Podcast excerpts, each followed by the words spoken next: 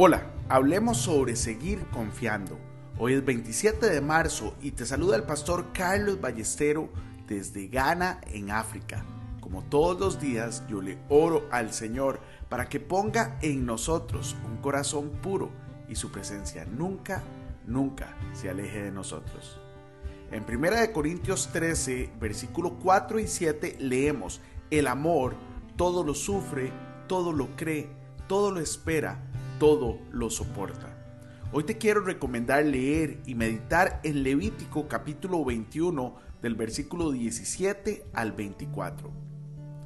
Un sacerdote en el Antiguo Testamento, de acuerdo a estas escrituras, no debía tener forúnculos o infecciones en la piel.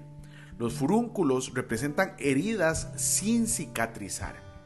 El liderazgo va acompañado de heridas, ofensas y dolor. No puedes permitir que las heridas de liderazgo decoloren tu actitud como ministro del Señor. Hay muchos acontecimientos inexplicables en la vida de un líder cristiano. Hace poco escuché la noticia de que dos jóvenes pastores murieron repentinamente con tres semanas de diferencia. Uno tenía 27 años y el otro tenía 38. ¿Qué explicación posible había para semejante suceso?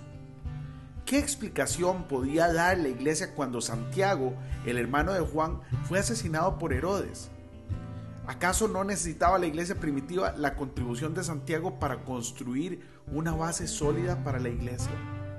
¿Cómo pudo Dios permitir algo así? Mira, a pesar de los sucesos inexplicables de esta vida, un líder debe seguir confiando.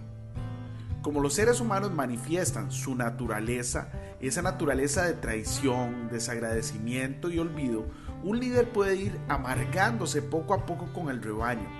He aprendido a perdonar y a seguir adelante. Sin un espíritu dulce no agradaré a Dios. Cada experiencia amarga es una prueba de mi capacidad para caminar en el amor. Siempre oro para superar estas pruebas. Si tú no caminas en el amor, tu, ministerio no valdrá nada en la presencia de Dios.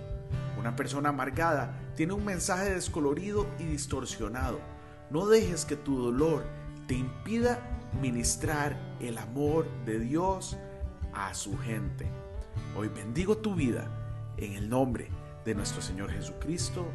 Amén y amén.